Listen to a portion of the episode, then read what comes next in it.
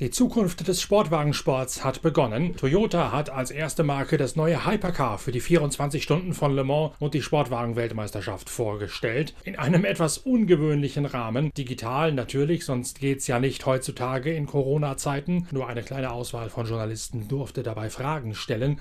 Der Rest war nur per Chatbox zugeschaltet. Dankenswerterweise war ich, Norbert Okenga, als Chefredakteur der Zeitschrift Pitwalk einer von dem kleinen Panel, der Expertenfragen direkt stellen durfte durfte per Zoom. Deswegen sind wir auch imstande, eine große Geschichte, einen großen Podcast und auch einen großen Beitrag zu unserem neuen, ganz offensichtlich bei euch schwer beliebt ankommenden Format auf dem YouTube-Channel der Zeitschrift Pitwalk dazu zu machen. Zunächst beginnen wir mal mit den reinen technischen Daten des Toyota für die Hypercar-Kategorie. 680 PS aus einem 3,5 Liter V6 Biturbomotor im Heck. Dazu nur noch ein einziger Elektromotor, nämlich an der Vorderachse mit 272 PS. Über ein elektronischen Dirigenten muss die Verbrennerleistung zurückgefahren werden, wenn ab frühestens 120 km/h erlaubt der Hybridmotor an der Vorderachse einsetzt. Das Auto ist per Reglement um 162 Kilogramm schwerer, leistet um 32 Prozent weniger, ist um 25 cm länger und 1 cm breiter als der TS 050, also der letzte Vertreter der 1000 PS starken LMP1 Monster. Es ist nur noch eine einzige Karosserievariante erlaubt. Früher gab es ja deren zwei zwei. Einmal eine Niederabtriebskonfiguration für Fuji, für Spa und vor allem für Le Mans und einmal die Hochabtriebsvariante, mit der man auch in Spa und Fuji theoretisch fahren könnte, die für Le Mans ungeeignet war, aber für alle anderen Strecken der Sportwagen WM ein Muss gewesen ist. Jetzt gibt es nur noch eine Karosserie. Man darf den Heckflügel verstellen, um so den Luftwiderstand runterzubringen und den Anpressdruck zu maximieren oder minimieren. Le Mans wird mit flachem Flügel gefahren, die Weltmeisterschaft mit hochgestelltem. Eigentlich hätte man diese Woche in Aragonien in Spanien fahren sollen. Ein heftiges Schneegestöber hat allerdings diese Pläne durchkreuzt, sodass immerhin die ganze Führungsetage von Toyota und auch die Fahrer genug Zeit gehabt haben für den digitalen Launch des neuen Hypercar. Nicht für alle kommt das gut. Kazuki Nakajima und Kamui Kobayashi etwa haben das neue Auto noch überhaupt nicht fahren können. Aufgrund der Reisebeschränkungen zwischen Japan und Europa wegen der Corona-Krise sind die beiden bislang noch nicht im Auto gewesen, hätten das jetzt in Aragonien eigentlich nachholen sollen diese Woche. Aber aber Essig, Pustekuchen nichts draus geworden. Deswegen konzentrieren wir uns bei der Befragung der Fahrer natürlich auch auf diejenigen, die das Ding tatsächlich schon mal Probe gefahren haben. Beispielsweise Weltmeister José María López. Der stellt nämlich fest, dass das Auto aufgrund des höheren Gewichts, vor allen Dingen aber aufgrund der Tatsache, dass es keinen Fuel Cut mehr gäbe, völlig anders zu fahren sei. Aber I think I mean in uh, there, there were three things basically I I, I felt straight away. Um, um, you know, one, one of the things is, is the boost after the corners, of course, is not there and it's not as strong as before. Um, uh, so yeah, that you definitely feel it. Uh, the, the fuel cut, the fuel cut was uh, yes, you get uh, nearly the same speed, and, and you know you, you you know through the years you get used to these fuel cuts and, and get prepared for the braking. You know now this just just arrives, so um, it's something We've done before in our careers, but you know is after a few years uh, having these kind of systems and, and fuel cuts, it's, it's, it was quite of a shock uh, straight away. But uh, yeah, we, we, got used to that. And, and then um, the weight of the car, yeah, is, is you can feel that it's, it's heavier. Um, and straight out from the garage, but yeah, in the end, it's still, still you enjoy driving it. It's, it's very nice and, and, and different, but very nice. Man könne jetzt tatsächlich wieder volle Lotte bis zum Bremspunkt der Kurve hinfahren und dann voll in die Eisen steigen, während man früher, wenn die Benzinzufuhr beim Segeln zum Rekuperieren unterbrochen worden sei, ja immer ein Stückchen weit einfach nur gerollt sei und erst dann den Anker habe werfen können. Das sei jetzt völlig anders. Das vermehrte Gewicht würde man natürlich merken, aber das Fehlen des Fuel Cut sei die alles übergeordnete, die alles dominierende Neuerung in diesem Auto. Le Mans-Sieger Brandon Hartley kennt den Sportwagensport aus allen Facetten. Er hat bei Porsche die WM gewonnen und Le Mans. Er hat sich davor über die LMP2 Kleinwagenklasse zu Porsche emporgearbeitet, nachdem seine Nachwuchsformelkarriere eingegangen ist. Und als Porsche ausstieg aus der LMP1 ist er zu Toyota gegangen, kennt also den TS 050 und jetzt auch den neuen GR0C, das neue Hypercar. Er sagt, einen großen Unterschied könne er feststellen bei der Nutzung des Allradantriebes, der nun erst ab 120 km/h einsetze und auch bei der Tatsache, dass es nur noch einen Elektromotor gäbe, nicht zwei, keine mehr an der Hinterachse. Uh, differential on braking is also a benefit. It helps for front locking. It, it allows us to have a few systems to play with in terms of um, brake balance and as, as I mentioned the diff there. So on braking, we, it, it already has an effect. Um, but then obviously the important thing is having four-wheel drive and a traction phase, which is clearly uh, an advantage. Um, under the new regulations, we won't be able to use the four-wheel drive up until a certain speed, I, think, which is still to be defined, which which means that there's going to be able, the, the, the rule makers will be able to balance out the competition and, and try to take away some of the advantage of having, uh, well, all of the advantage of having four-wheel drive. So um, I think it's still important to develop the technology, and there'll be areas where, where it will help us. But with the balance of, of performance, um, it, it, means a rear-wheel drive car will, will also be able to compete, which I think is important for, for the close racing and getting other manufacturers on board and, and, and costs and all those other things.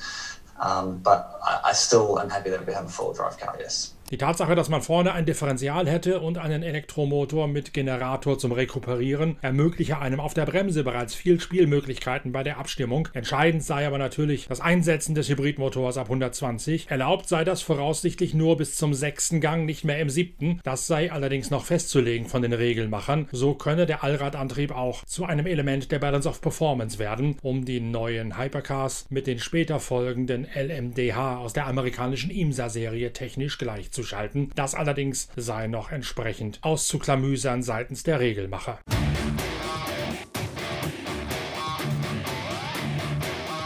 Ihr habt in den vergangenen Ausgaben der Zeitschrift Pitwalk ja schon ausgiebig lesen können, was für ein technisches Wunderwerk der TS 050 aus der LMP1 gewesen ist. Da gab es vor drei Heften ja die große Geschichte Big Data, wo wir exklusiv Zugang gehabt haben zu den Datenbanken der Telemetrie, aber auch sämtlichen Aufzeichnungen bei Toyota Motorsport oder Toyota Gazoo Racing, wie es mittlerweile heißt, in Köln-Marsdorf. Da ist mit diesen Datensätzen eine sehr spektakuläre Technikgeschichte dabei rausgekommen, die gezeigt hat, wie die Effizienzsteigerung gewesen ist, wie die Autos schneller geworden sind, weniger verbraucht haben, trotzdem an Kurventempo zugelegt haben, an Anpressdruck, an Luftwiderstand abgenommen. All diese ganzen Eckdaten verbunden mit den Erklärungen von Chefingenieur John Litjens und einem weiteren aus dem Ingenieursstab der Renningenieure von Toyota Motorsport. Das ist das Rückgrat einer höchst spannenden, aber auch ziemlich anspruchsvollen Geschichte Big Data in Pitwalk vom Sommer diesen Jahres. Der Toyota GR010, das erste Hypercar, hat mit dem TS050 nichts mehr gemein, betont Pascal Wasseler Salon, der technische Direktor von Toyota Gazoo Racing aus Köln. It's less complex in,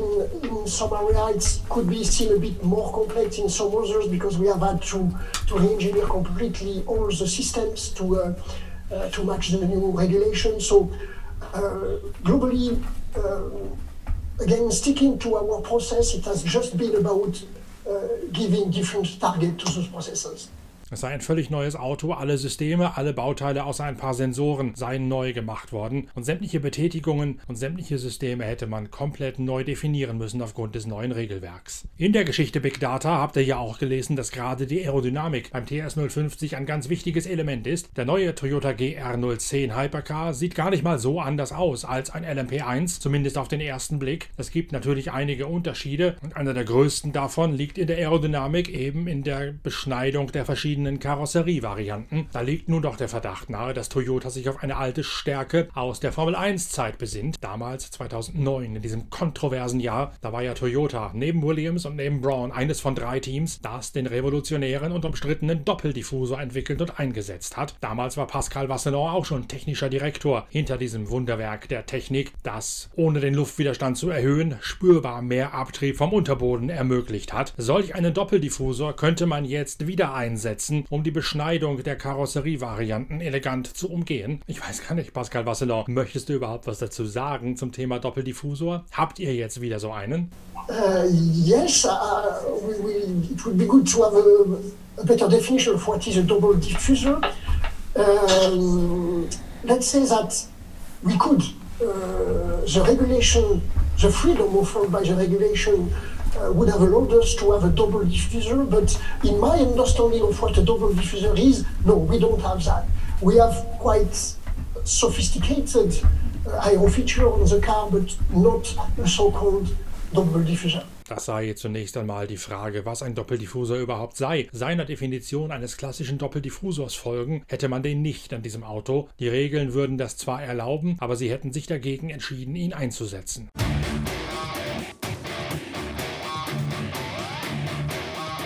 Rob Leupen ist der Teamchef von Toyota Motorsport. Den haben wir ja auch in einem großen Interview zur Bilanz des TS 050 und zu den Gründen, warum man auf ein Hypercar gesetzt hat und nicht wie Porsche und Audi es machen auf ein LMDH für die IMSA-Serie, das ja per Gleichschaltung auch in der Sportwagen-WM und in Le Mans künftig gesamtsiegfähig sein soll. Das Interview ist vor zwei Ausgaben mit der Zeitschrift Pitwalk erschienen und es erklärt nochmal viele Missverständnisse, die in anderen Medien vor sich hergetragen werden zum Thema Hypercar und zum Thema LMDH. Seitdem das Interview draußen ist, haben Porsche und Audi sich offiziell dazu bekannt, dass auch sie wieder nach Le Mans kommen. Allerdings auf der Kundensport, Kundenchassis-Variante, also mit einem Kaufchassis von Multimatic oder von Orica oder von Dallara, in dem dann der eigene Antriebsstrang, der eigene Motor reingehängt wird. Und dazu gibt es dann auch wiederum ein Einheitshybrid für alle IMSA-Autos, für alle LMDH gleich, also auch für Porsche und für Audi. Toyota geht einen anderen Weg und entwickelt alles selbst und ist zudem deutlich früher dran mit dem Hypercar, das ja bereits jetzt 6000 Testkilometer auf dem Buckel hat. Räublaupen wird das ein Vorteil sein gegenüber den anderen, wenn die dann irgendwann einmal nachziehen mit ihren LMDH. Durchaus möglich, finde er. Uh, yes, so I don't know if it does have any advantage. We have seen that uh, those companies, those manufacturers are doing uh, a pretty good job when they uh, do a new car. So they will test the maximum as they can before they enter the seasons. This has also some advantages. Uh, but uh, I think, yes, we say we know the technology, uh, we have the experience of the last 10 years, and they have an interruption. They might build up the teams new because the people who were involved in NP1 for Audi and Porsche might left or have been to other departments, areas in, in their organization. So maybe this is uh, the edge where we can. Uh, where we can have the edge, sorry, uh, and uh, yes, then uh, the experience with BOP uh, and succession handicap, if it's to be defined, and then I think we are the one they should be first, and hopefully they have a very tough job doing that. Man hätte dann schon Erfahrung mit der Balance of Performance, man hätte Erfahrung mit der Technik und der Rennstrategie für die neuen Autos. Man hätte auch einen Vorteil, weil die anderen vielleicht ihre Teams wieder neu aufstellen müssen, mit neuem Personal aufstellen, denn viel von dem Personal der alten LMP1-Mannschaft sei entweder weggegangen von Audi oder Porsche oder in neue Betätigungsfelder versetzt worden, konzernintern. Das könne ein Vorteil sein. Andererseits hätten die neuen Marken natürlich viel Zeit, bei geheimen Testfahrten sich vorzubereiten und gerade da hätten beide auch schon in der Vergangenheit gezeigt, dass sie bei einer generalstabsmäßigen Vorbereitung mit Test- und Probefahrtenprogramm sehr stark seien. Der Sportwagensport ist schwer im Wandel seit dem Ende der LMP1. Für wie lange ist denn jetzt mit Stabilität zu rechnen? Rob Leupen, wie lange habt ihr euch für diese neue Hypercar-Klasse entschieden und werdet dabei bleiben? Uh, we go with uh, the complete uh, homologation, so this is up to 2025. Uh, this is what we have designed the car for. This is why we have, uh, together with uh, FIA, ACO, have developed the series in that direction. Uh, we want to have cost down. I think this is uh, what what we were successful in, and uh, we want to connect uh, the uh, say Toyota Gazoo Racing uh, to this uh, endurance race series, and this is something which is very important for Toyota, for the brand, and for future car lineup, which you will see coming from GR Company. mindestens für den ganzen Homologationszeitraum von fünf Jahren dieses Modells. Das sei auch sinnvoll aus Kostengründen. Für Toyota ist klar, es musste ein Hypercar sein, um damit einen Rückschluss der Technik für die eigenen Straßenautos zu gewinnen. Es wird bald auch eine Straßenversion dieses Hypercar des Supersportwagen von Toyota geben, denn Toyota möchte damit eine ganz neue Richtung auch bei den Serienfahrzeugen einschlagen. Dazu werde ich ein bisschen mehr erzählen in der nächsten Episode unseres Frühstücksfernsehens, unserer Morgenlage auf dem YouTube-Channel der Zeitschrift Pitwalk. Der ist ja bei euch granatenmäßig gut angekommen während der Rallye Dakar, immer weiter gewachsen und ich danke in diesem Zusammenhang auch nochmal ausdrücklich für die vielen, vielen lobenden Erwähnungen und Kommentare unter der letzten Folge, in der ja sowohl die Rallye Dakar als auch schon das neue Hypercar von Toyota ein Thema gewesen sind. Das hat mich sehr gefreut, das hat mich auch sehr berührt. Das hat mich sehr gefreut, das hat mich auch sehr berührt, was ihr da alles an Lob über dieses neue Format ausgeschüttet habt und ist natürlich eine Motivationsspritze, das künftig zu forcieren und diese Morgenlage möglichst zu einem Fixum innerhalb der Pitwalk Collection machen zu können, um so dafür zu sorgen, dass wir weiterhin trotz Lockdown, trotz aller Beschränkungen auf allen Kanälen und zu allen Themen des Motorsports für euch da sind mit der Pitwalk Collection. Also mit diesen Folgen Pitcast, den Podcasts, dazu dem YouTube-Channel der Zeitschrift Pitwalk und natürlich der Zeitschrift Pitwalk an solche, das Herzstück unserer ganzen Pitwalk Collection. Da sitzen wir bereits an der Produktion der nächsten Ausgabe und ich habe mir auch schon so Gedanken gemacht, was die nächste Morgenlage auf dem YouTube-Channel von Pitwalk sein könnte. Da wird es nochmal um einige Kontroversen zur Rallye Dakar gehen. Da schlagen ja gerade einige Äußerungen sehr hohe Wellen. Die werde ich ein bisschen einordnen in der nächsten Morgenlage und ich werde auch nochmal über die Entwicklung und die Rolle von Toyota im Sportwagensport reden anhand des neuen Hypercars. Wenn ihr mehr zu dem Hypercar sehen möchtet, dann schaut mal auf pitwalk.de vorbei. Da gibt es schon eine Bildergalerie, also pitwalk.de, dann im Menüpunkt Pit Live, im Untermenü Bilder des Tages. Da gibt es dieses Auto exklusiv von allen Seiten aus zu sehen. Von vorne, von hinten, von der Seite, von oben. Da könnt ihr euch ein genaues Bild machen vom neuen Hypercar für Le Mans, vom neuen Auto, mit dem Toyota die Sportwagen Zukunft zum Besseren einleitet. Bis zur nächsten Ausgabe von Pitcast, bis zum Stöbern auf der Internetseite oder bis zur nächsten Morgenlage auf dem YouTube-Channel. Danke fürs Reinklicken, danke fürs Abonnieren, fürs Empfehlen, fürs Liken und fürs Däumchen geben. Bis bald, euer Norbert Okenga.